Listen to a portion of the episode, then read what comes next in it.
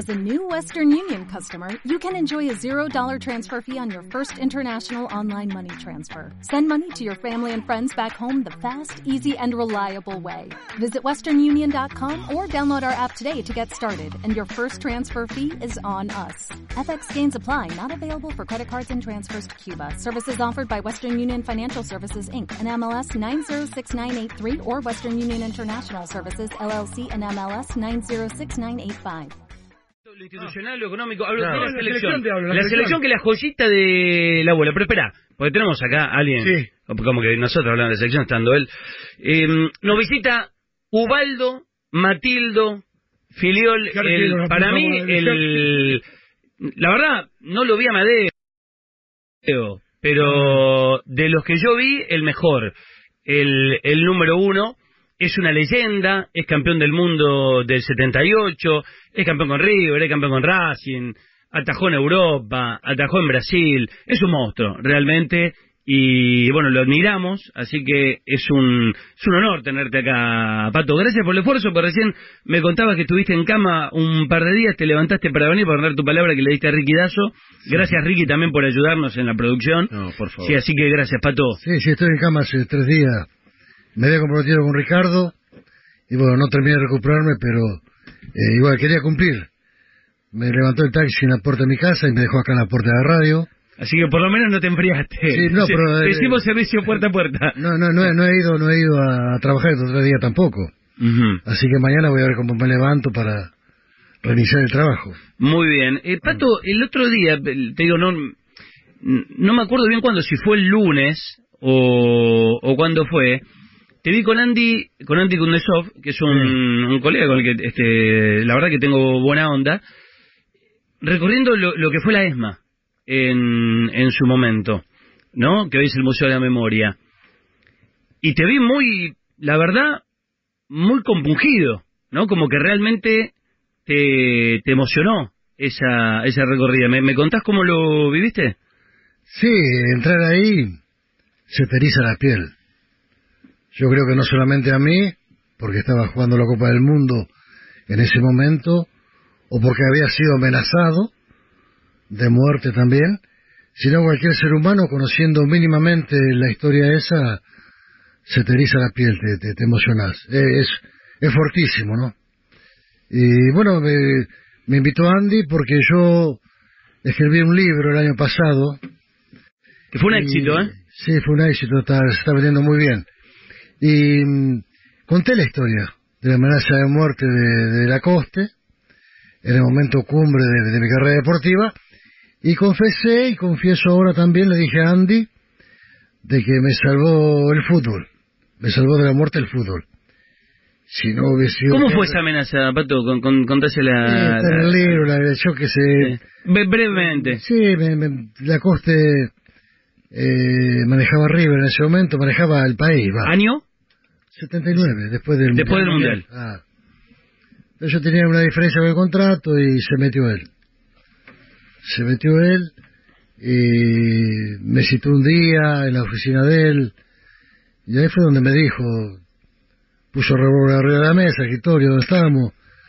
Digo, yo si quiero le pego un tiro en la cabeza a usted, usted desaparece y nadie se entera nada. A la mía. Y yo me medio me reí porque digo, es, es una novela, una película esto. Yo no, no pensaba que eso podía pasar en el país.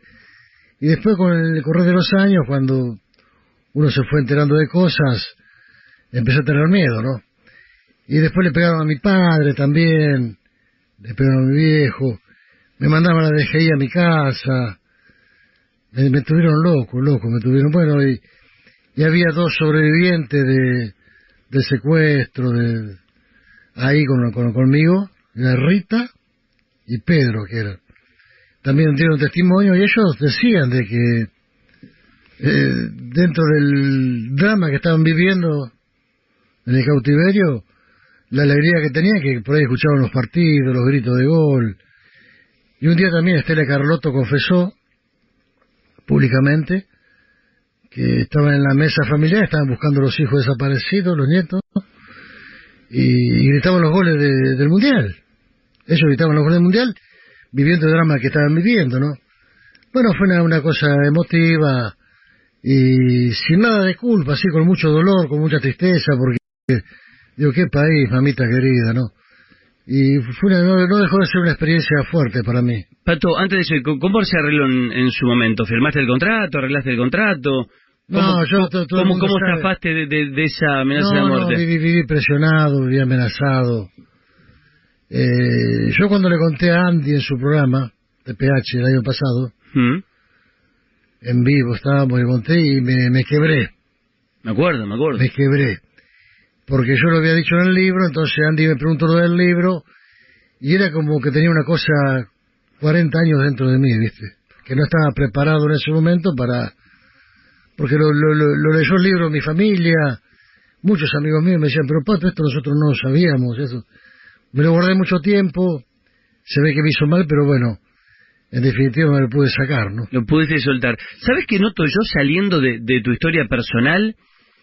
Que muchos, me, me ha tocado hablar por ejemplo con el conejo Tarantini, Sí. y el conejo creo que también tenía cosas guardadas, ¿no? Como que la, la camada del 78, los campeones del 78 como que tenían algo guardado adentro que se tenían que sacar, ¿viste? Y, No, lograron en, este- en estos últimos años sacarlo y lograr, el reconocimiento estaba, pero, ¿viste? Sa- de- despojarse la dictadura. Lo primero que yo te quiero decir, Sí. Esto es lo que noté yo, ¿eh? que, que- que no nos pasa a nosotros, sino a muchos deportistas de élite, que uno cuando llega a cierto nivel, nosotros éramos campeones todos los años con River, éramos campeones con la selección, jugábamos a la selección, recorríamos el mundo, eh, éramos privilegiados, es que llega un momento que vivís en una burbuja, te metes en una burbuja, no lees los diarios, no te importa de pronto los problemas de los demás, entonces,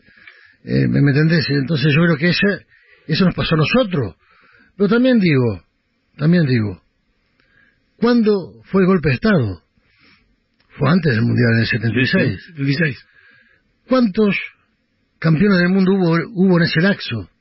De boxeo, de tenis, de automovilismo, de, de todos los deportes, creo que fue la mejor década del deporte a nivel nacional. Peleaba Monzón en Y Montecarlo. tenemos a Reutemann que no fue campeón del mundo, que estuvo ahí. y se paraba el país. Sí, pero son. Eh, los Pumas se paraba el país. Teníamos a Vilas. ¿Y cuánto duró eso? Gracias a Dios para el deporte argentino, porque brillábamos. El Mundial fue 30 días.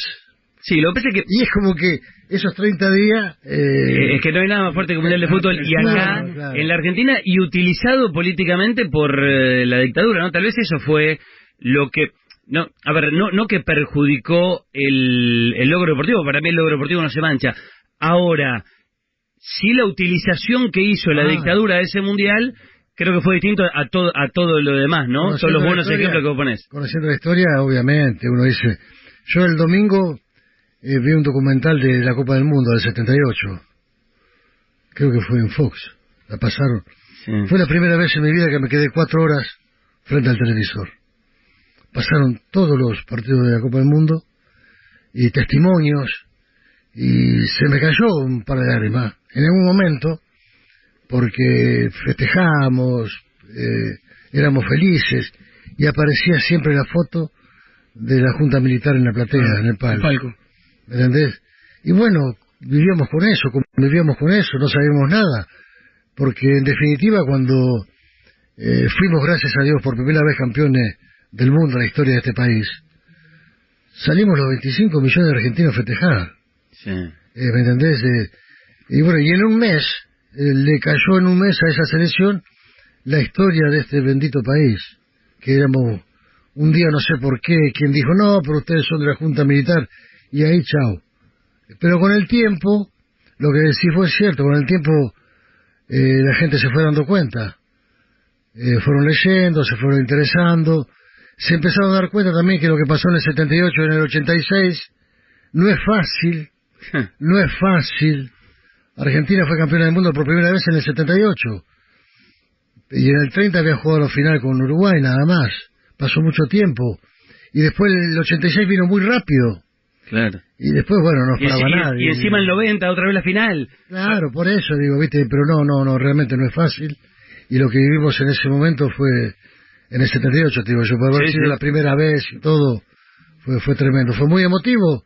Yo te juro, te juro, fue la primera vez que me quedé cuatro horas frente al televisor y en un momento se me quedan las lágrimas. Sí, y a ver, está la- es verdad que está en la foto de la Junta siempre. Ahora, después hay otra foto maravillosa, la del abrazo al alma, por ejemplo, ¿no? Que creo que está inmo- inmortalizada y, y los argentinos elegimos esa. No elegimos la de los milicos ahí en el palco, elegimos la del Matador Kempes, Sí, tus sí. Pasarela con la copa, esas son las que elegimos. Sí, sí, lo vivimos. Yo lo viví el domingo. Porque nunca me había pasado quedarme a mirar eh, todo, toda la Copa del Mundo. Yo tengo todos los videos que me regalaron en su momento y, y no los vi nunca. Como no vi nunca mi, mi último partido en River, ¿Lo viste? como no vi nunca la, la, la, la final de la Copa del Mundo contra Holanda. Eh, no, ¿No, sé. no la volviste a ver? No, no, por ahí venía el pibe decía, papi, vení. Iba con él a, la pieza y estaba mirando la final. Me decía, quédate. Y miraba un poquito y me iba.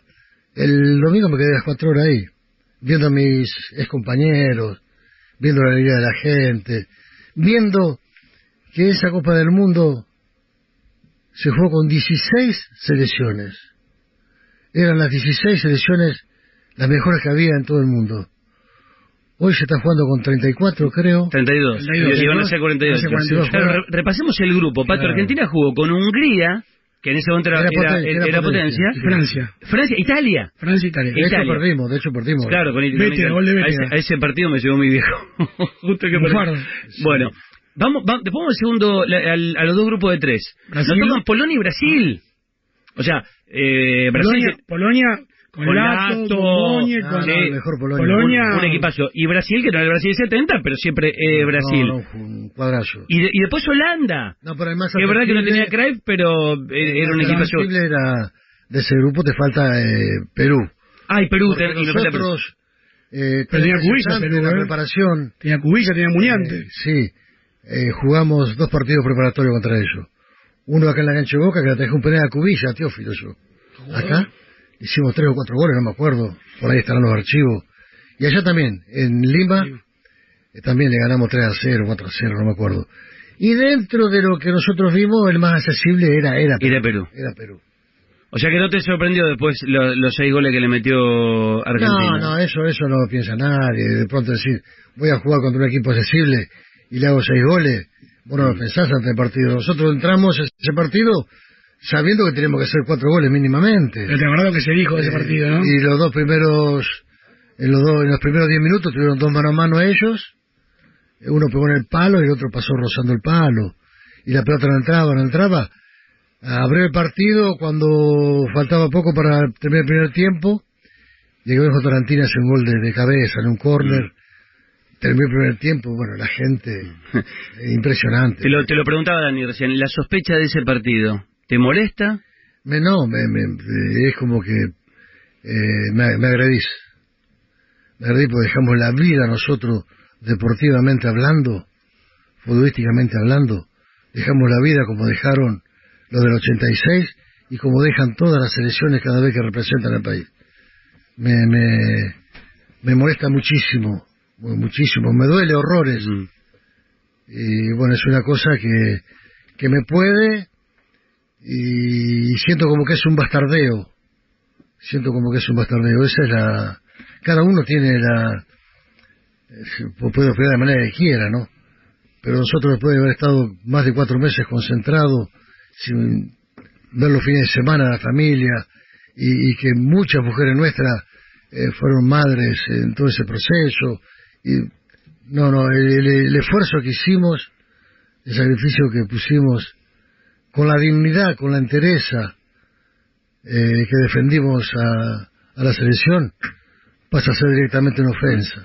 No en el caso Sí, no, no, que en tiene, el caso, tiene. no, eh, que por ahí se bastardeó mucho. No, no, no, se no. bastardeó mucho esta esta esta Ah, cuando, se, selección. cuando se pone en tela de juicio, eh, pero co- compramos el partido en Perú, entiendo. Inclusive entiendo, tengo una imagen lo que decís. partido 0 a 0, la, la pelota de Muñante en el palo.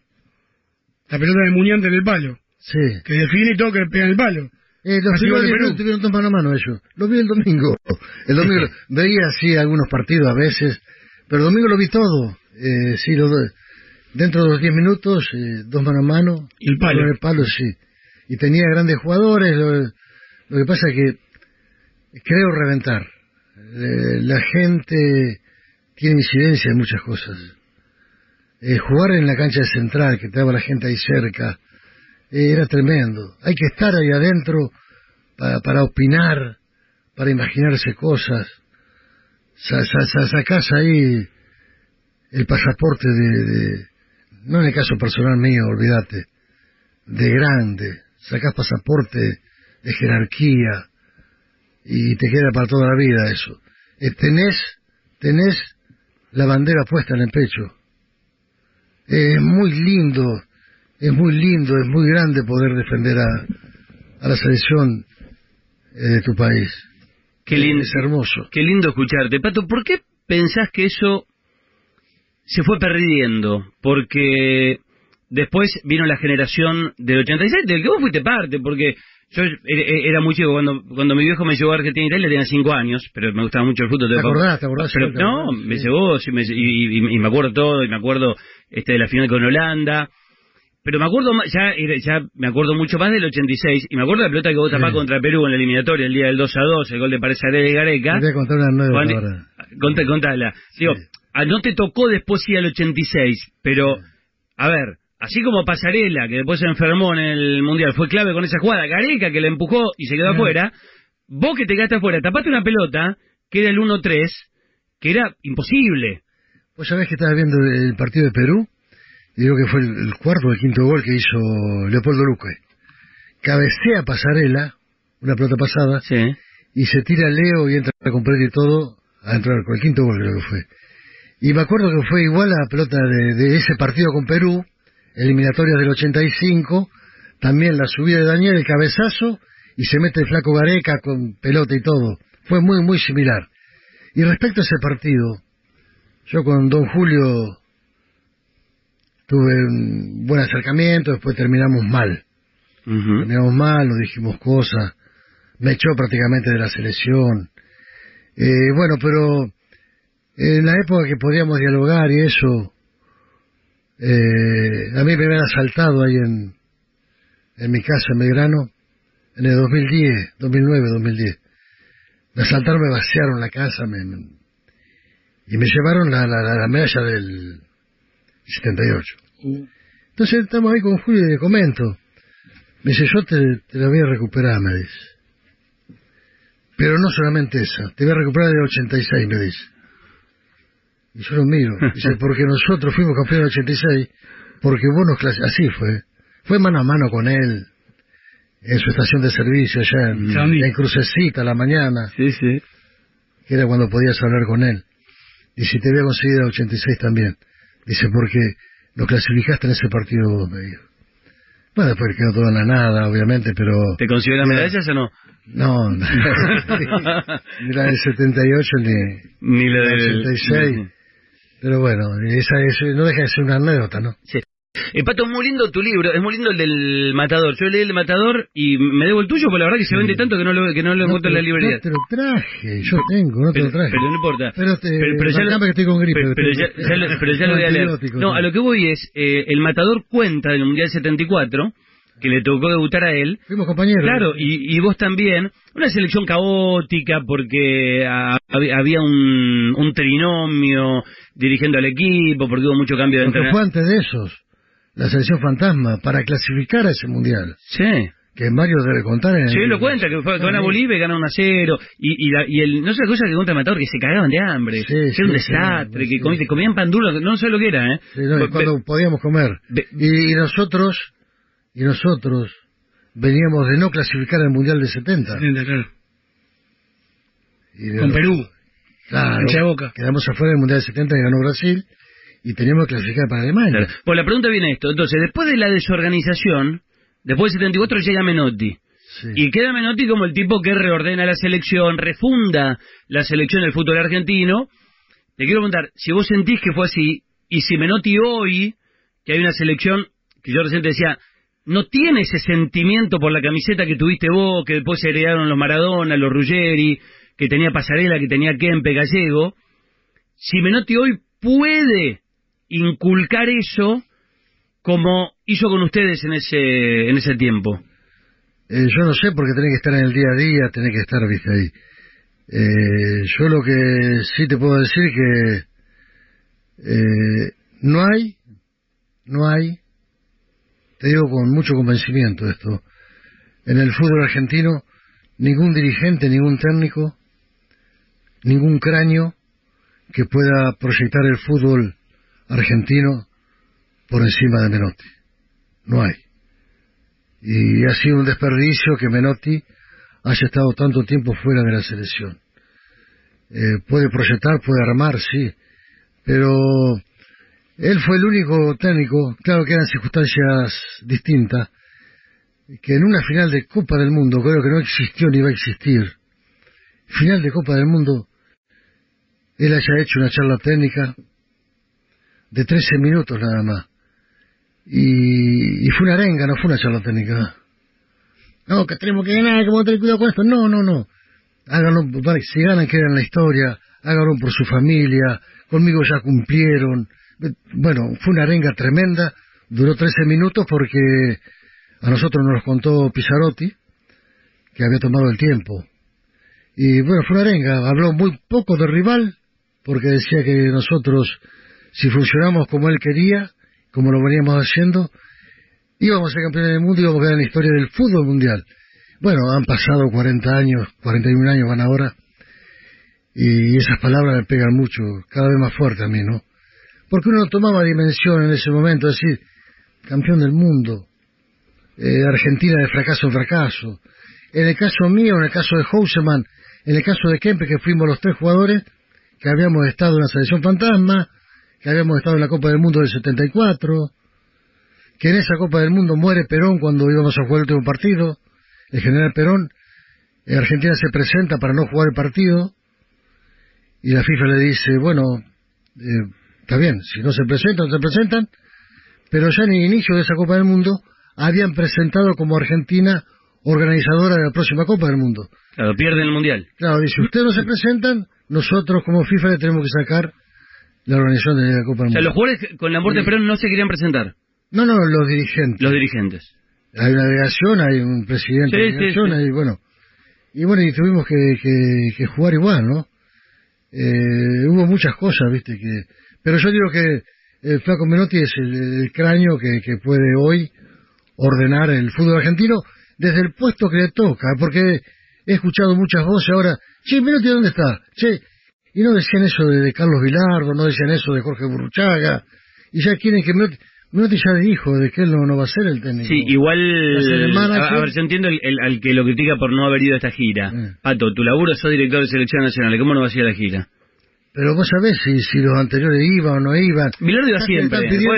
Tienen que estar ahí, ya, están pidiendo cosas que, y no es así, ¿viste? Y, y yo también lo que creo, de que cualquiera no puede opinar de cualquiera. Acabo de escuchar a cualquiera que critica, que no tiene conocimiento, eh, no generalizo. Sí, sí. ¿Se referís a nosotros los periodistas o, a los, eh, o, a, los colegas? Porque, por ejemplo, hoy Gorosito le, le, pegó durísimo a a, a Scaloni. Sí. Yo digo, él fue muy criticado su combatiente del Mundial. Nosotros, en nuestra carrera, hemos sido terriblemente criticados. Y a mí me ha servido la crítica, pero la crítica fundamentada. Ahí quería llegar. No, yo digo, no, lo critiquen, está todo bien. Está todo mal, porque vimos que está todo mal. Pero en vez de criticar, eh, bueno, ¿qué vamos a hacer? ¿Cómo lo armamos? ¿Cómo seguimos? ¿Qué hacemos? ¿Qué hace falta? Esa crítica fundamentada, eh, yo la abrazo, ¿viste?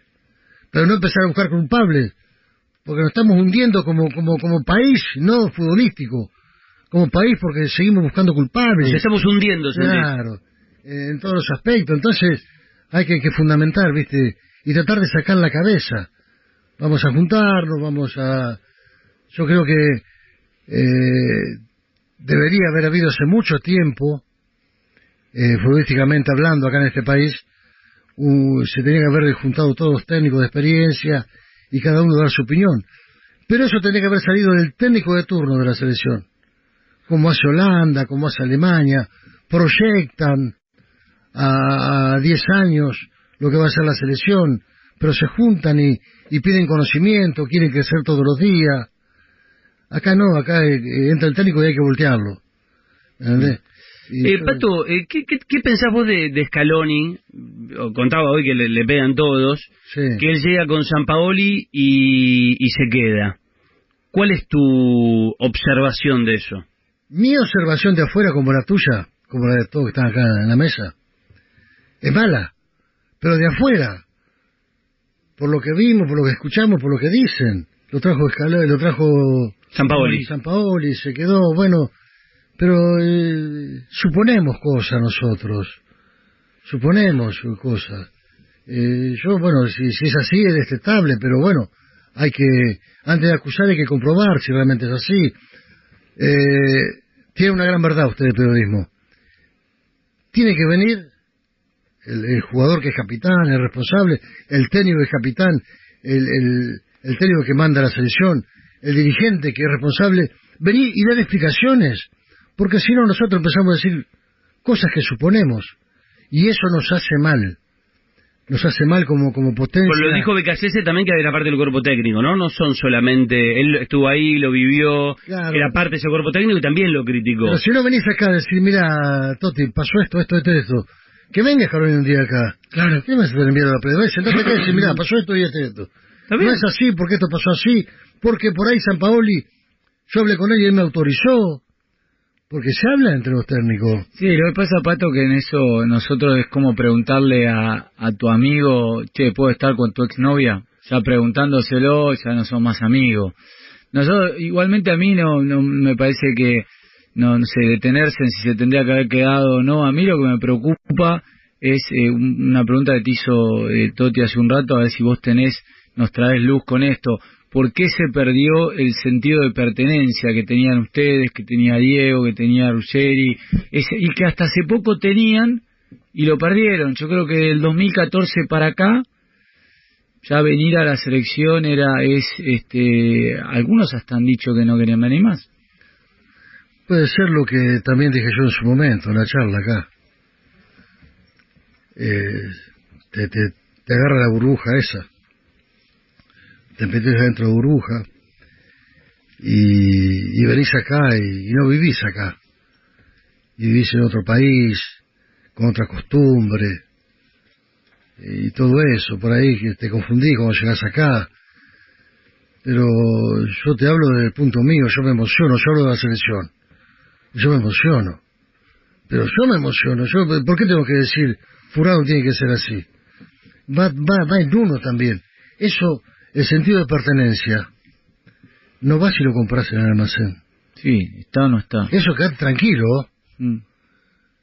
Eso no se lo pidas a Bilardo, no se lo pidas a Menotti, no se lo pidas a Scaloni. Está en uno, pasan muchas cosas que le pasan a los jugadores que vos estás diciendo. Sentido de pertenencia, entrega, todas esas cosas. Pasa por uno, ¿eh? Igual todos quieren venir ahora igual, ¿eh? Eh, Claro, pa- pasa por uno. Jugás mal, jugás bien. ¿Cómo puede ser los grandes jugadores que tiene la selección? Que yo me lo pregunto también. ¿No hubo una figura en los dos partidos? No, No, yo- no, yo a- pregunto, a- Pato, Lautaro Martínez pero un antes del poquitito. 78, claro, entonces... Pero antes del 78 al 82 también hubo partidos muy malos de selecciones de ustedes, de, de César y de Bilardo. Sí. Eh, y fueron muy criticados también. Muy, muy criticado, por eso digo, porque... pe- Pero, Y recuerdo la salida de- del Mundial del 82, con el flaco, eliminados. no, no, no, hubo, hubo errores, pero yo puedo escuchar, por Y ejemplo... recuerdo a- el Mundial 90, que por más que fue una, una hazaña, eh, yo le pido disculpas. El Mundial 90 fue paupérrimo Argentina. También llegó a la final, sí. pero jugó mal. Y bueno, pero eso, eso es lo que tiene el fútbol, ¿viste? Y por ahí nos confundimos. Eh, nos confundimos y, pa- y pa- pasa eso, ¿viste? Pero eh, es- esto es como, como la droga, salvando la distancia, ¿eh? no digo que es lo mismo. Pasa por uno. Yo estoy acá en una habitación y hay cinco que se drogan. Yo soy el sexto, yo sí quiero. No porque mis amigos, porque me invitaron, porque me convidaron. No, fue culpa mía. Eh, ¿Me entendés? Entonces eso de la, de la jerarquía, del sentido de pertenencia, de la entrega, de cantar el himno, de, de, de- de cagarse a putear en el vestuario por un error, Está en el jugador.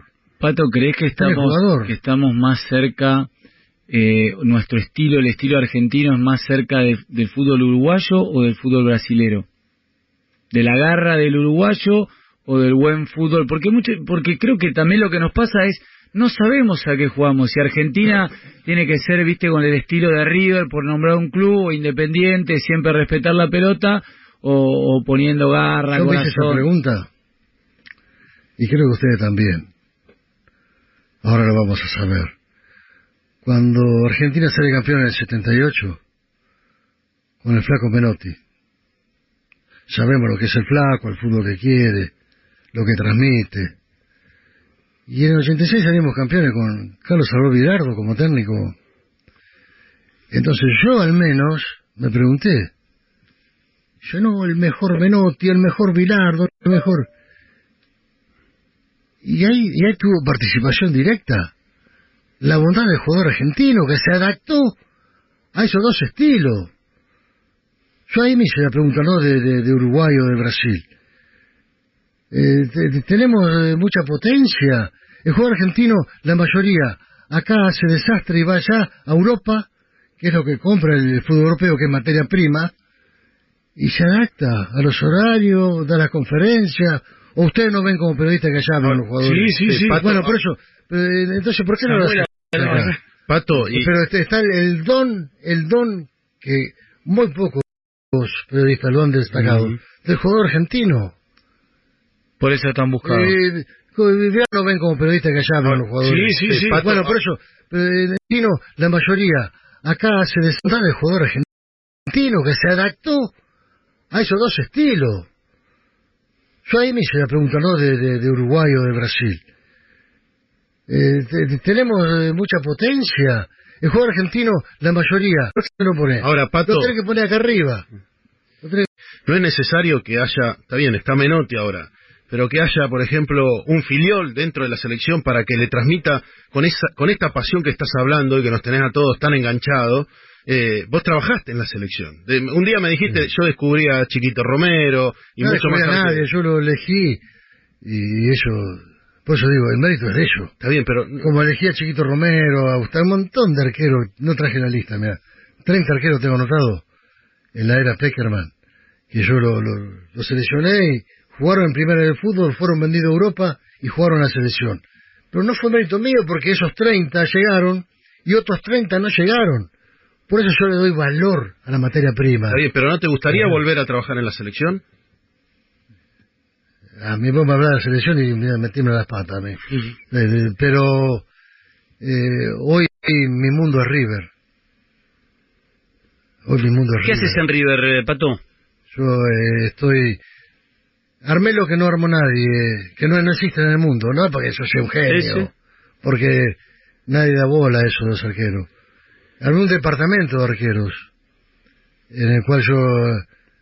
eh, el tema de comparación Flaco Menotti, elijo los entrenadores de arquero, le bajo línea de trabajo, evalúo, de, de- evalúo de todos los juveniles? sí, de cuarta para hasta infantiles. De cuarta infantiles. Tengo cerca de 55 chicos para evaluar los días de partido, porque es amateur e infantil.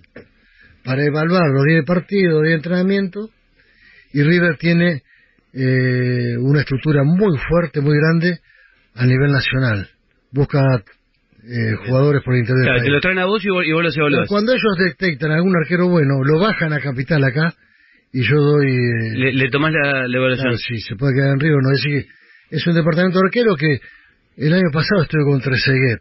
Estuvimos hablando en la AFA. ¿Y dónde estás? Bueno, acá, acá. Y dice, ¿vos qué haces? Le conté.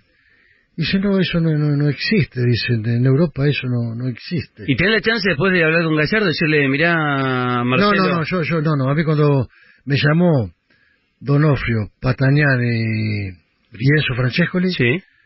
yo dije, yo vo- vuelvo al fútbol, eh, porque yo me había ido del fútbol. Hacía poquito tiempo, me había peleado, me fui de AFA peleado con Grondona, y volví a River después de mm, casi 30 años, y tuve ese problema con Juan Pablo Carrizo, Pasarela Ah. me echó, y me fui. Me fui totalmente decepcionado del fútbol, y después a los pocos años vino Enzo Donofrio y Patañana a buscarme y me convencieron. Pero, ¿qué, qué, qué querés hacer? ¿Qué, ¿Y qué voy a hacer? Y lo que vos quieras, me dijeron. Y yo en su momento había pensado en, en un departamento de arquero. Y me dieron la libertad para que pueda armar eso. Y ahí está armado. Re- recordame esa... eh, porque pasó... Lo que pasó con Centurión y Coudet ahora... Fue parecido... ¿Sentiste... eh, a ver, ¿identificaste con aquello que pasó con vos y Carrizo? Con Centurión, Coudet, pasó con la Bessi Isabela, que se tomó... Se tomó en joda. en ¿Sabés que se lo preguntamos a Camino ayer y dijo Eh, que no? Sí, tomó en joda. Pasó antes del partido Argentina-Marruecos un jugador pegándole un- una patada en el traste a Scaloni, Ah, no lo vi. ¿Qué fue? una foto. No, no lo vi, no lo vi. No lo vi. Dice muy jocoso y está pegando una, una patada en la cola a Scaloni. Y son cosas que no tienen que suceder. Pasó con Filioli y Juan Pablo Carrizo. ¿Eso es parte de la burbuja? Pato, pero después Fue de ahí... respeto. Pero para, ¿pudiste hablar con Carrizo? ¿Después de alguna vez? No, no, no. No te por, puedo creer. por teléfono porque no conocía el número y lo atendí. y Fue muy breve todo. Él te llamó. Sí, pero no quiero hablar porque no, él después de eso se fue. No me gusta hablar. Ojalá, no creo, pero por ahí el, el día de mañana me cruzo con él y... Pero fue, fuimos muy cortos en el diálogo.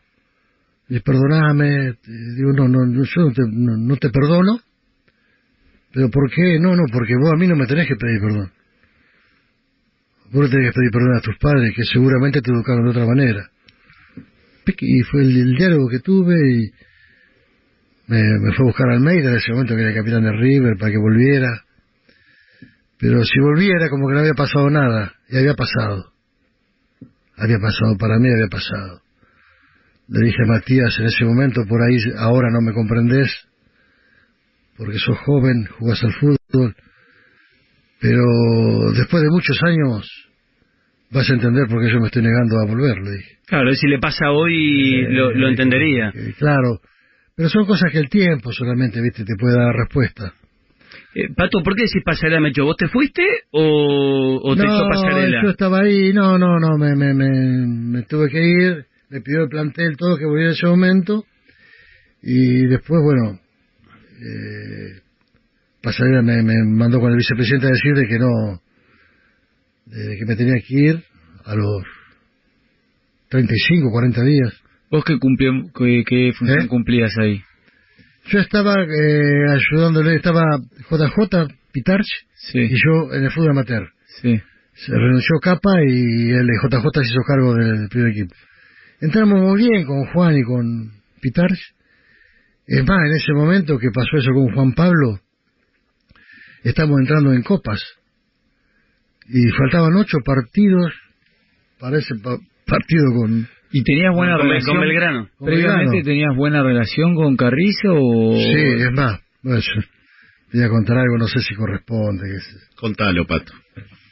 Eh, yo estaba con Peckerman en la selección y en esa época estábamos armando el futuro sub-15, que no estaba en competencia el sub-15.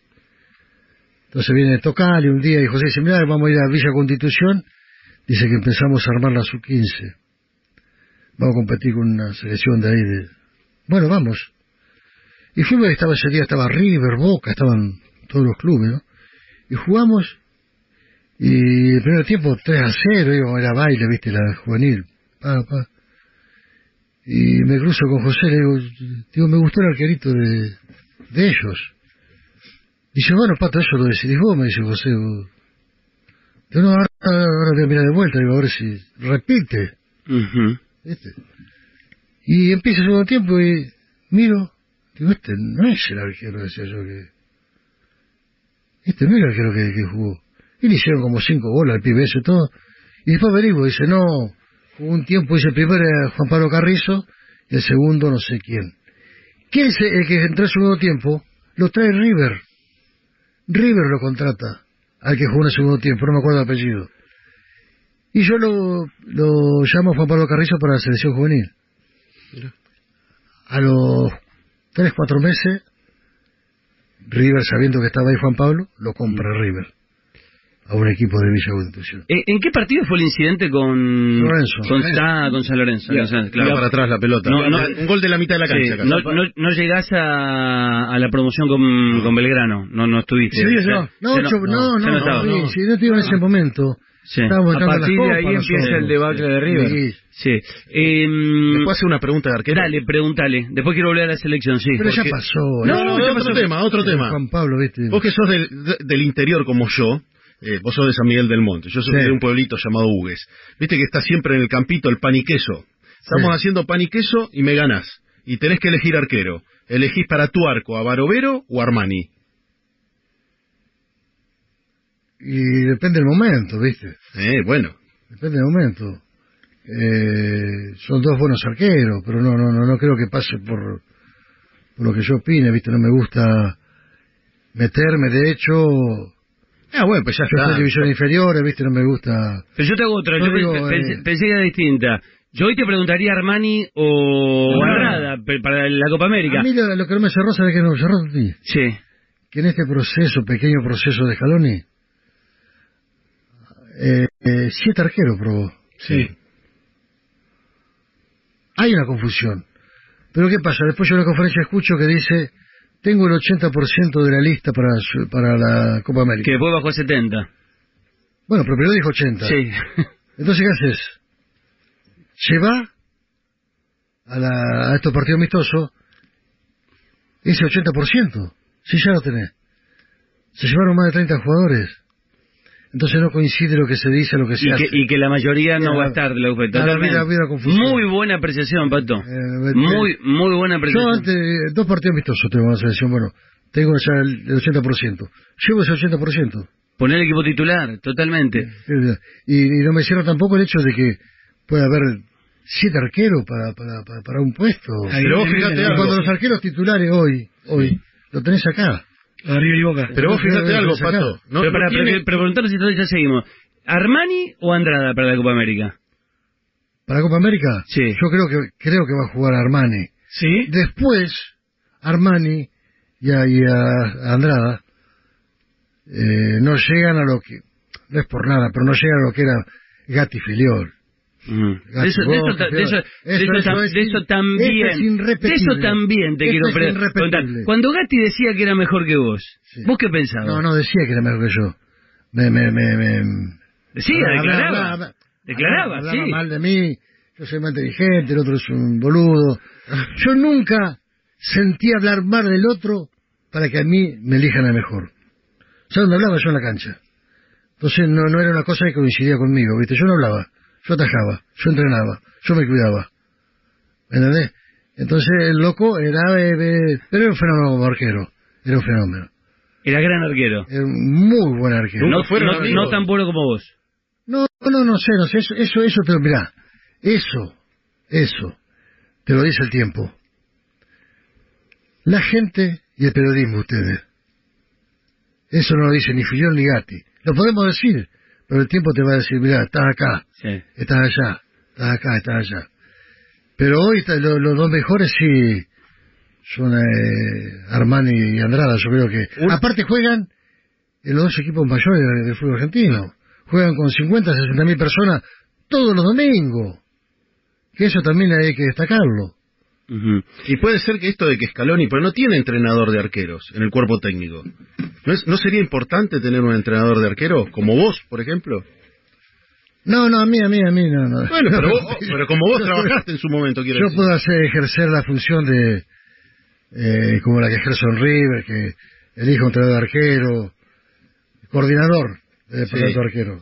Yo esa función la puedo cumplir, pero de trabajar no, aparte estoy bien en River, River me, me rescató, me dio vida después de, de, de que Grondona me echó y todo eso, viste, yo estoy bien en River, mirá, te olvidaste de Filiol, yo creo que hay que dejar esta gente que elija, que elija lo mejor y, y, y que la selección, el técnico que venga, el técnico que venga, sea quien sea el técnico, que no empiece, vamos a probar, voy a probar, voy a ver, voy a probar. La selección tiene que entender los técnicos, los dirigentes, es una Ferrari. Vos te sentás en la Ferrari, te meten el casquito, te meten eso. Y tenés que ir a 250, 280 kilómetros por hora. ¿Qué vas a probar? A ver si le entra la de cambio, a ver si dobla. La, la selección es una, Mm. es una Ferrari. Y acá hay buenos jugadores de fútbol.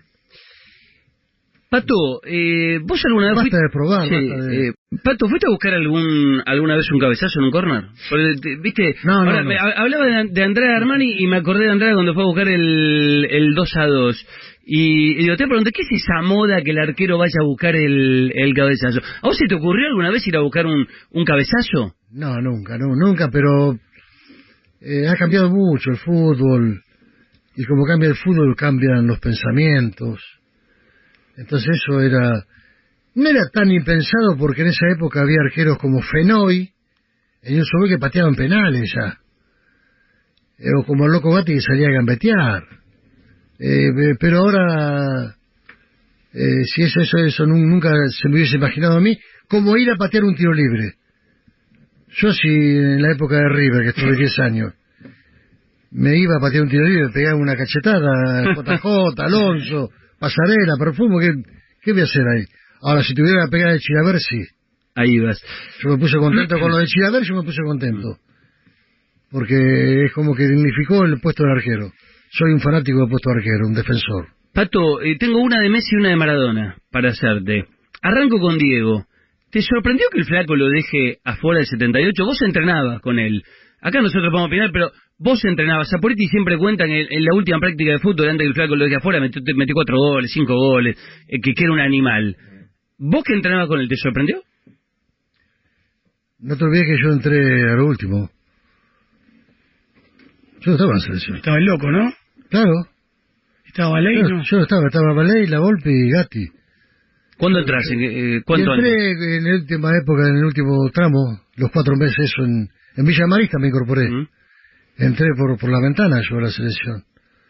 Me perdí esos tres años de preparación, de gira, de competencia. Eh, pero eso, Diego también estuvo al final porque era muy chico. Sí, sí. Tenía 17 años. No, pero ahí tenés ves la gran diferencia. Hoy ves que el técnico habla con los jugadores, dice qué hacemos, qué no hacemos, qué hacemos con la pelota parada, cómo nos ponemos en el medio, con cuántos defensores. con- Antes era inmaculado el técnico para nosotros. Éramos antiguos, ponele, éramos antiguos, pero éramos incapaces. Lo de decía decir, Melotti no, la palabra santa. palabra totalmente santa. ¿Está bien eso, Pato? Pero, bueno, en esa época estaba bien, porque pasa por, por el respeto. Pasa por el respeto. Entonces, decir nosotros, no, César, traiga a este jugador, eh, ponga a este jugador. No, no, decir que en el o- o último la tiempo se cruzó una barrera. ¿Eh? Cruzó una barrera entre la relación entre técnico y jugador que por ahí hoy ya no tiene vuelta atrás. Porque hoy el diálogo entre el jugador y el técnico es, es, es más fluido. Yo creo que igual la palabra de Gallardo es palabra santa en River, ¿eh? Pero que hay pocos, que hay pocos que... Bueno, ¿y cómo le va a Gallardo, conocen bien. Se pierde Bien. mucho respeto también en ese tipo de cosas. Sí, sí, sí. Porque acá, lamentablemente, como yo decía hoy, todos opinamos de todo. Si yo soy arquero y viene San Pablo y me dice, no, y no, ponelo a Pavón, ponelo... eh", Yo, Mm. yo tengo que tratar de que trabajar para que no me hagan goles. Y prepararme para que no me hagan goles. Ahora, pues yo como atajé tres penales, le voy a decir, San Pablo, vení, si no, ponelo aquel de nueve. Mm. Ese también es un pecado en el fútbol, que, que le hace mal al fútbol. Entonces, eh, forma parte de lo que yo decía hoy. Pato, y, y la de Messi, antes de las noticias. ¿Qué le pasa a Messi? Solamente Messi te puede respo- de responder esa pregunta con exactitud. Nosotros podemos suponer, podemos imaginar. Yo creo que ni, es- ni un psicólogo te puede responder eso. Eso es potestad total y absoluta de Leo Messi. ¿Vos qué ves? yo veo de que algún problema tiene. Eso es lo que él por ahí manifiesta, que se va del partido, lo manifestó en la Copa, en la Copa Mundial, sí, que se va del partido y todo eso, ¿no? Pero yo lo quiero para mi equipo totalmente. Pero no, no, no, no, no quiero opinar de lo que le pasa a Messi, yo no sé lo que le pasa a Messi. Pues sería bárbaro para él y para todos nosotros de que se siente en una mesa así un día y diga, mira, ¿qué pasa esto y esto y esto y esto? Porque Messi es de carne y hueso, loco. Obvio. Tiene problemas como tenemos todos. Los hijos le crecieron. Él formó una familia. Siente más obligaciones. Eh, por eso está entre el psicólogo y él que pueda dar la, la respuesta exacta y que uno lo tenemos que entender nosotros. Messi lo, lo, lo idolatran, lo aman en Europa. Lo aman. Ustedes lo saben eso. ¿Sí? Y acá eh, estamos al borde del bastardeo nosotros con él. Le hacemos burla, le, le quitamos valores. Y también eso, por ahí capaz, digo yo, por ahí todo eso le, le duele, lo molesta a él. Me atrevo a opinar eso. Para vos es un tema de psicólogo. No, de Messi. Es de Messi. Porque si no, es lo mismo, ¿viste? Le echamos la culpa al psicólogo. No, no, no, Es pero él, digo, digo, un es tema- él, es él. Pero un tema para que resuelva. Messi con su psicólogo. Sí, yo, yo, yo creo que sí. Yo creo que sí. Él debe, tiene, debe tener problemas familiares como tenemos todos. ¿O qué? ¿O Messi no tiene problemas familiares? Eh, Sí tiene. ¿O pre- problemas Sí personales? ¿Y que y Messi no puede jugar mal un partido? Eh, aparte de acá yo te dije una cosa hoy. Seguimos probando, probando, probando. Y tenemos que armar el equipo. Y de última, meterlo a Messi. Si Messi juega con cualquiera. Messi juega, que es lo que hace en Barcelona. Está el equipo armado de infraestructura táctica y técnica y lo incorporan a él. Cualquier selección del mundo, por más que tenga 10 años de trabajo hoy, se lo das a Messi, lo agarra y lo pone, Obvio. y le rinde, y le juega. Pero hay una estructura, hay una disciplina, hay un ordenamiento, hay un respeto en, en ese, en ese armado de selección. Eso es lo que nos falta a nosotros, ¿viste? Porque eh, hablando somos unos fenómenos, ¿viste? hablando somos unos fenómenos, somos los mejores del mundo. a mí me... Zico, que ellos, los grandes jugadores de Junior, todo eso me decía, oh, gringo, ¿cómo fala vosé? Para de falar, me decía vos. eh, Pato, ¿tenés cinco minutos más? sí, me quedo. Dale, sí, te hacen las últimas mi compañero Dani, eh, que no te preguntó, eh, Ricky, el Tali, y un gran admirador tuyo, Eh, que ha llegado. Eh, lados. Marcelo, Todos lados, ¿no? Marcelo.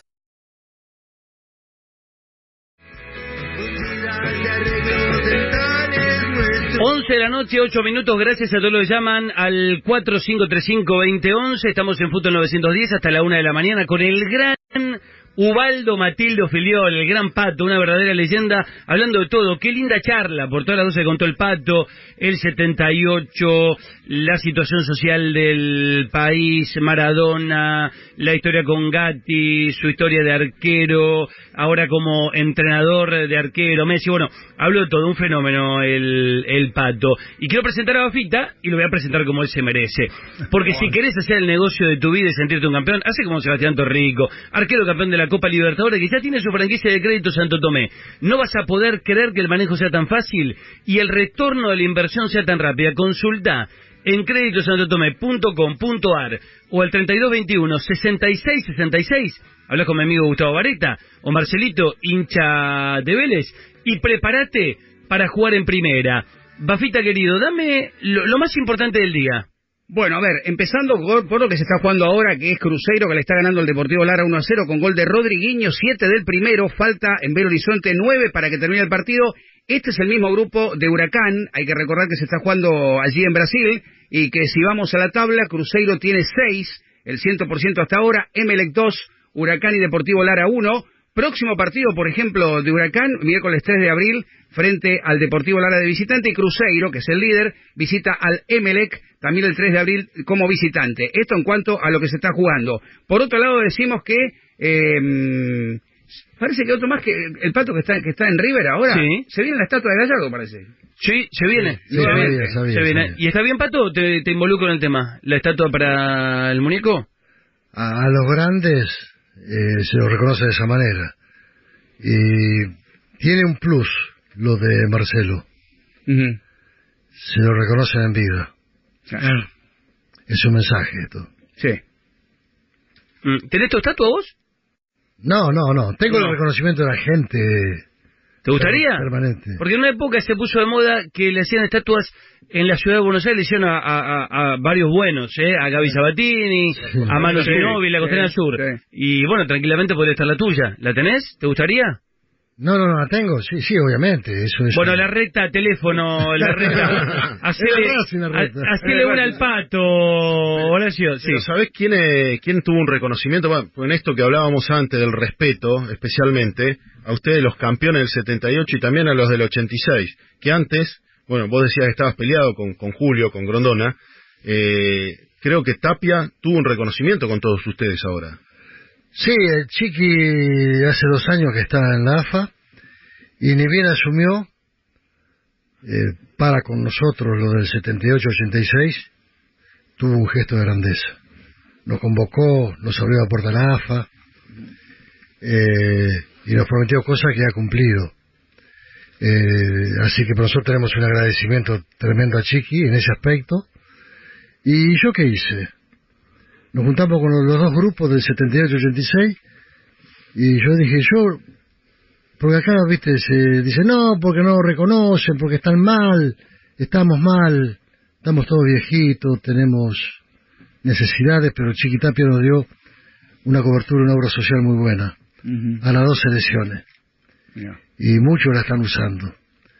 Y yo se me ocurrió, digo, lo voy a llamar, porque viste siempre, no, porque en Italia lo tienen bárbaro, los franceses lo tienen bárbaro, los alemanes lo tienen bárbaro, los eh, eh, brasileros, y acá no, entonces ¿qué a hablar con Bebeto. Oh, fileol, amigo, bueno, Bebeto, el diputado Bebeto allá. Ah, mira. Sí. Digo, Bebeto, pa- pasame un informe de, de cómo nos trata eh, la Federación Brasilera, ustedes los campeones del mundo, y la y el Estado brasilero. Bueno, me pasó todo el informe. ¿Y? Y, y lo llamé.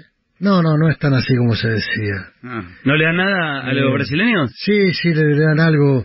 Le dan 3.500 reales, ¿son? Sí, Sí, real. real, sí. ¿Por mes? Sí, a todos los campeones del mundo.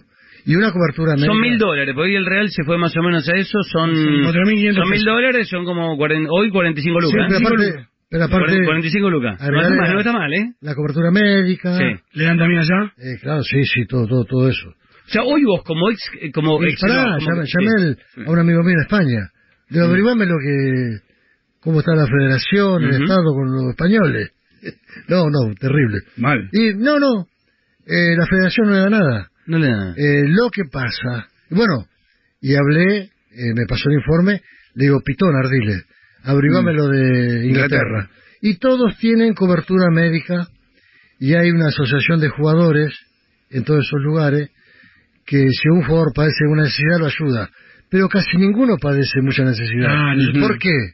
Porque- y ahora hablé, lo llamé ayer, a Osvaldo Piazza. Digo, Osvaldo, averiguame cómo eh, eh, los beneficios que tienen los franceses.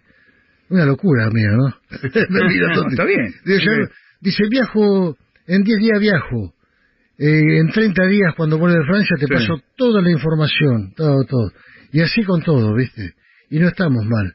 Chiquitapia nos ha reconocido y la verdad que eh, es- es- sentimos la obligación de decir, ¿verdad? Yo dije, cuando él nos llamó el año pasado, digo, Chipitapia hizo en un año lo que hizo, no hizo Grondona en 40. Epa. Y, y- y es cierto.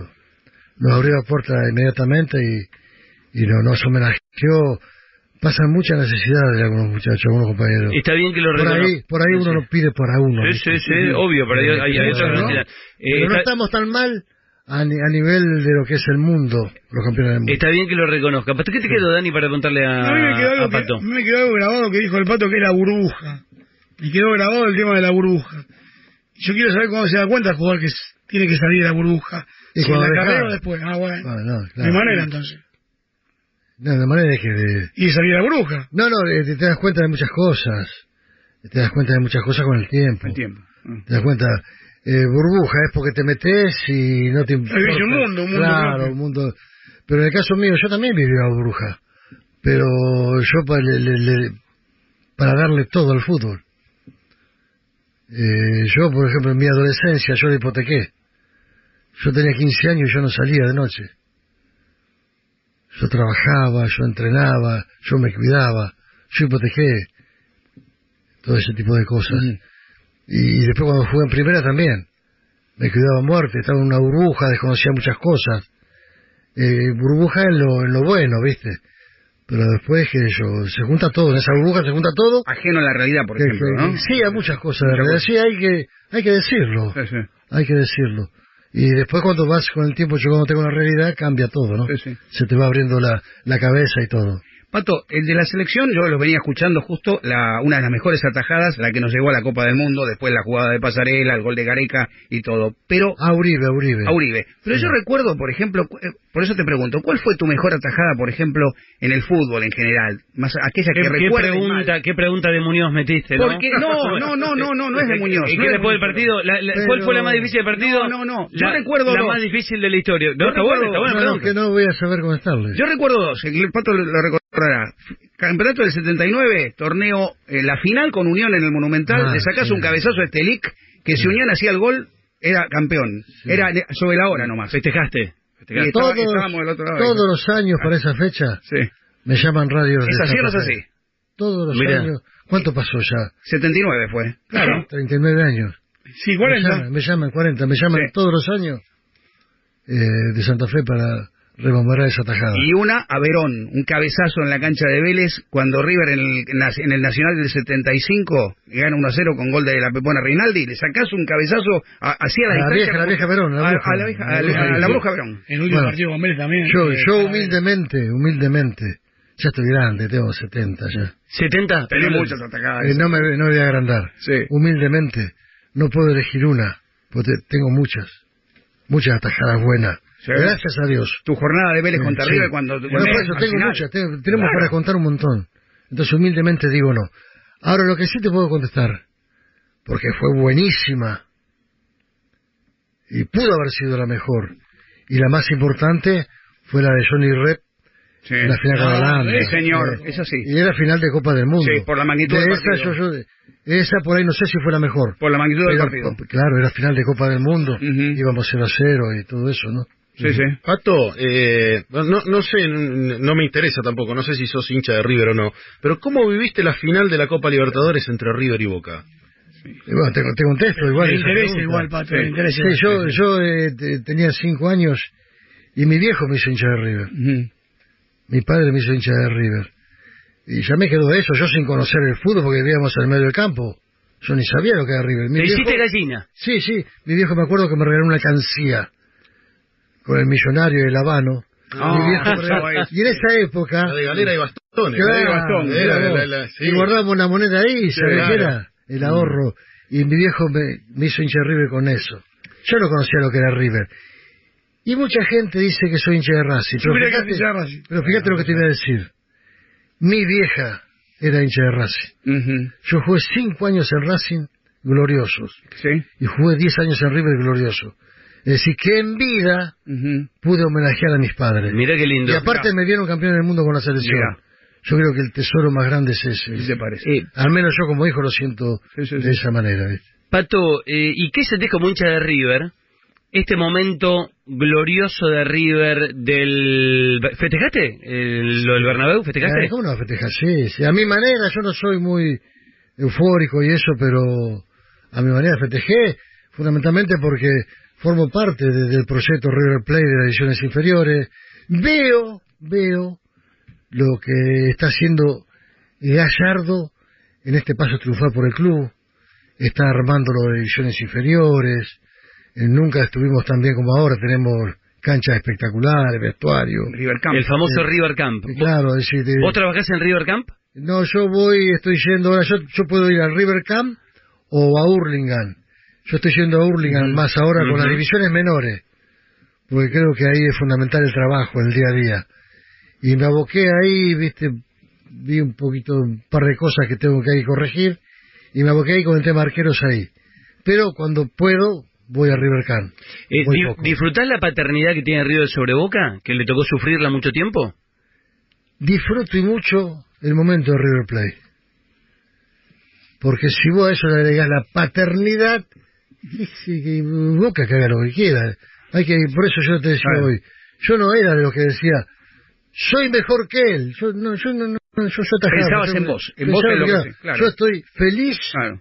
a esta altura de mi vida de poder estar en River y del momento glorioso que, está, que estamos viviendo River Platense. Esa es mi felicidad. No sé si es más o menos que la que siente Boca. A mí Eh, no me interesa. Pato, eh, a ver, sos un tipo comprometido, lo demostraste en esta charla. Quiero aprovechar los últimos 10 minutos porque te vamos a liberar, porque además viniste, te, te levantaste de la cama, tenés que a laburar, sos un fenómeno. ¿Cómo ves al país? Hay, es un año de elecciones, hoy el dólar se fue a 45. Vos sos de lo que, che, a ver, voy a poner eh, A24 a ver cómo está el dólar. ¿Cómo, cómo- te pega como argentino? Vos también hablabas de Messi, es de, carne y hueso. Vos también debes tener tus pibes que tienen laburo, que llegan en justo a fin de mes, que no les alcanza. ¿Cómo vivís este, esta Argentina? Creo que voy a, a seguir hablando en el mismo rumbo. Porque es mucho lo que se, se asemeja a lo del fútbol. Que todo el mundo opina de todo. Yo no me puedo sentar hoy a hablar de economía o de que tiene que hacer esto, del dólar. Yo digo, estamos mal. Estamos mal. Eh, los que nos gobiernan, en vez de darnos esperanza, hablan de lo que pasó. Y así no vamos a avanzar nunca. Eso es lo que pasa en el fútbol también. Si, si, si lo, lo que pasó, lo pagaron ¿qué? Con el voto. Quedaron afuera. Y llegó el momento de votación, si tac, afuera. Listo. Bueno, ahora vos estás para, para, para gobernar. Ahora vos estás cuatro años y, y seguís hablando de lo que pasó. No, no avanzamos nada. Yo, yo sufro por todo eso. Y yo no ¿Tu, soy tu- tu soy de- familia, ¿Tu familia cómo está? ¿Está bien? ¿La pelea? ¿La rema? Sí, sí, pero eh, yo tengo familia y amigos, Claro.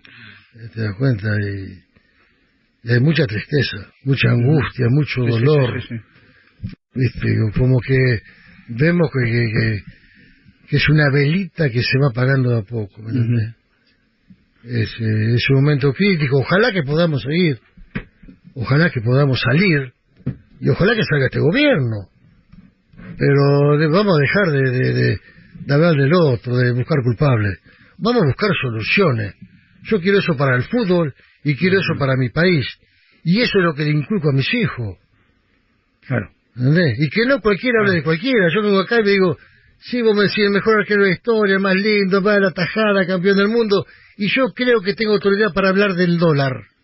Mm. No, pero a ver, te lo pregunto, te lo pregunto como pero- argentino, ya sé No, que no, no sos economista contesté. especialista, pero viste como, Sí. como ciudadano, tipo que va al supermercado, que paga las expensas, que paga el gas, Sí. que paga el cable, que No, se quiere ir de vacaciones, que quiere viajar. sí, tranquilo, Eh, en, ese aspecto te lo Y pregunto. No te digo que me diga, no, hay que bajar la tasa, No, como, pues. viste, co- co- como ciudadano. No, no, yo te estoy, pero yo te, te te- ¿Vos cu- cuántas crisis económicas habrás pasado?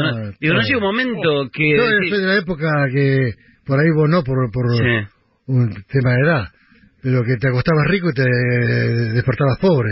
El Rodrigazo Claro, del pero 75 sí. lo viviste. Claro, igual que vos, Faba, Claro. por ahí por la edad, ¿viste? Sí, sí, sí. Por una cuestión contemporánea, por ahí no, Toti no lo viste, pero eh, yo eh, nací, crecí con ese país. Te acostabas rico y te levantabas pobre. Ujú. Eh, vivir la dictadura, sí, la guerra de. Malvinas. Claro. Eh, Todo, todo. ¿Me entendés? Entonces es doloroso, sí. Yo no soy de este partido, pero yo quiero que este gobierno saque adelante las cosas. Pero, eh, ¿Querés, querés que le vaya ¿Hay bien? tiempo? Yo- decís? ¿Hay tiempo? Y yo no sé, yo, yo eh, no, no, no sé, pues ya estaría opinando con un poti- politólogo, ¿cómo es? Poli- politólogo, sí. Claro, politólogo, yo no, viste, no, ahí te hablo mejor de fútbol. Pato, sí, ah, Pero estamos mal, estamos mal. estamos mal, esa, Ah, esa es la pregunta, sí, Claro. eh, hablaste de Malvinas. Ah, Ha- hablamos del 78, hablamos del 74, pa- viste, a ver, Mundial 74 se muere Perón. Mundial del 78, una alegría extraordinaria.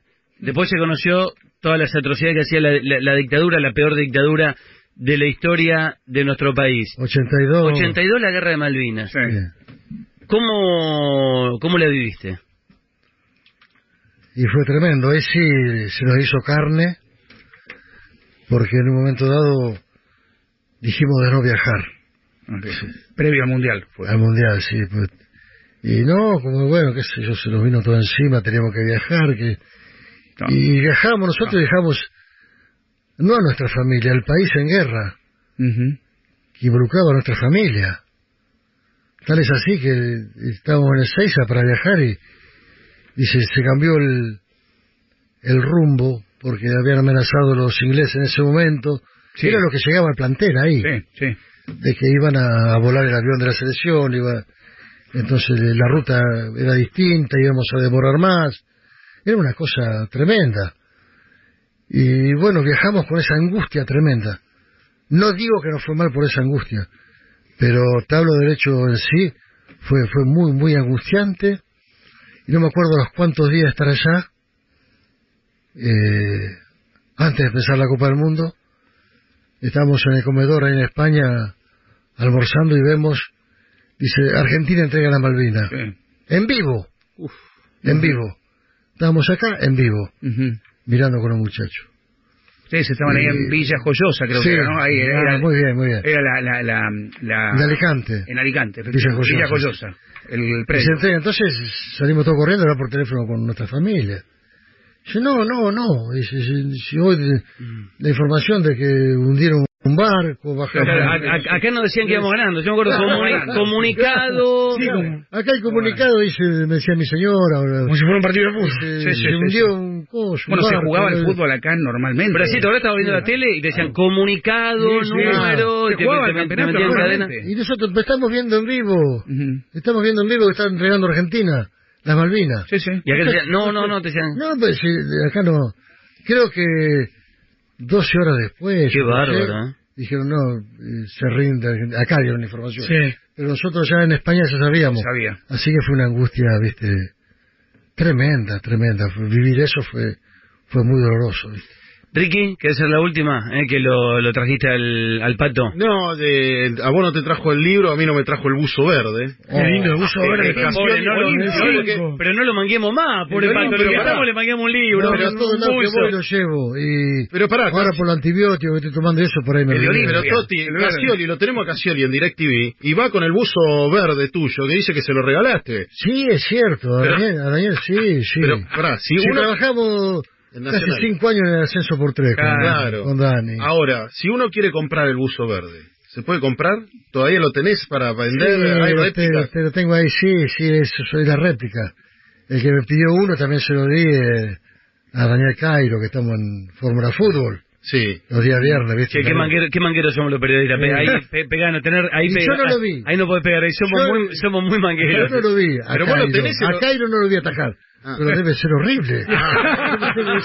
pero si me lo mandó y se Ah, Tazo dice que vos número 9. Sí, él Ya. me viene a pegar algunas. Pero, pero pará, el buzo original, el verde, el verde aquel del 78, ¿lo tenés o no? Yo en esa Copa del Mundo me dieron 14 camisetas, 14 buzos, porque la selección te da Para, hablamos Todo. 78. 78. 78. Todos los Cinco, mundiales. El 5. Todos los mundiales. Vos vas a ver el vestuario, tenés tu equipo ahí, tu camiseta, tus medias, tu pantalón, tu buzo. En el segundo tiempo tenés otra muda. Yo obviamente que no... mm, Nunca me la, me la cambié. Entonces tenía dos por partido. ¿Y vos haces siempre la misma? No, Ah, usaba una por partido. una por partido. Siete. La otra se la quedaría el utilero. Claro, claro. No sé. Bueno, ¿qué pasa? Yo la última de la final, digo, si somos... Soy muy católico, apostólico romano yo. Soy muy creyente, muy creyente. Y digo, si salimos campeones del mundo, se la llevo a la Virgen de Luján, que yo iba todos los años Ujú. a Luján, terminaba el, el año con River, el pasado iba para San Miguel del Monte, Claro. le mando un abrazo enorme a todos mis Sí, acá, acá amigos. mucha gente escribió de Sí. San Miguel del Monte. Sí, amo, amo a mi ciudad. Y todos los años pasaba por eh, Luján y me iba a San Miguel del Monte. Entonces digo, si sal- salimos campeones del mundo, le voy a llevar la, la camiseta a la Virgen de Luján. Y fuimos campeones del mundo. Sí, sabes, la agarré y me- le llevé esa camiseta a los tres días porque no podía salir a la calle. No se podía salir a la calle la gente, los colegios, la puerta de mi casa. No podía salir a la no- calle. No podía salir a la puerta de mi casa. Era tremendo lo que, lo que se vio. Pato, acá le dijo un amigo, ¿por qué el número romano en la camiseta? Fue un invento mío. Una, locura mía, yo qué sé. me- eh, fue como un palito primero y después dibujé una cosita romana y lo, lo- lo- lo patenté. Eh, es lindo, muchos arqueros lo usaron. Y bueno, eh, en definitiva, entrego eso a la Virgen de Luján en agradecimiento Y quedaron en esa Copa del Mundo 13 camisetas que yo no... Sin usar. Sin usar. Y hay coleccionistas que me han venido a comprar cosas que yo no tengo absolutamente nada. Nunca guardé. Me dice, pero en el mundo del, de gente que colecciona camisetas y eso, hay 13 camisetas tuyas de la Copa del Mundo, me dice, de 78. Digo, sí. Una, yo se la di a la Virgen de Luján, y otras 13, alguien las, las- se, se quedó con eso y alguien las vendió. Claro, las vende por fortuna. Y yo no tengo, pero hice la réplica y, y bueno, es un tesoro para mí, ¿viste? ¿Qué te parece? Me, me compra mucha gente, mucha gente me la compra. Es famosa, la, la, la verdura es famosa. Es. Pato, querido, gracias eh, por eh, visitarnos, sé lo que disfrutamos tu presencia, de la la charla, todo lo que contaste. Gracias por abrirte, eh, porque no, no, no, no, no es fácil, porque nos conocemos, pero este eso de- de- depende de- también de tus ganas de contar cosas. Y, y la gente, que es lo importante, disfrutó mucho. Se escucha, yo la primera vez que hago radio de la noche, y, y estoy sorprendido, ya van a ser tres años, la compañía que le haces a un montón de gente y no sabes cómo los oyentes mientras hablábamos por Instagram, por Twitter, por Facebook, por eh, WhatsApp, lo tiene mi teléfono, me dicen gracias por la charla, gracias por la invitación, ¿Sabes el cuál, pato, es- el cuál pato. es el, el plus de eso? Que yo recorro permanentemente todas las filiales del país. Y recorro el país. Es increíble. El, el- la, la, la, la llegada que tiene el fútbol, eh, a mí me sigue sorprendiendo todavía. Mm, es tremendo. Es, es tremendo, es muy lindo, es muy lindo. Pato querido, gracias, ¿eh? Abrazo de alma Gracias para por, todos. eh, gracias por, eh, por venir. El Pato Filiol, un aplauso, por favor, eh, Brian, para el Pato. Eh, una leyenda acá, sí, en los estudios de la red, en Fútbol 910, fue un gusto. Eh. Gracias, Ricky, por la producción. La verdad que nos estamos dando lujos eh, esta semana con, con grandes invitados. Llega Sergio.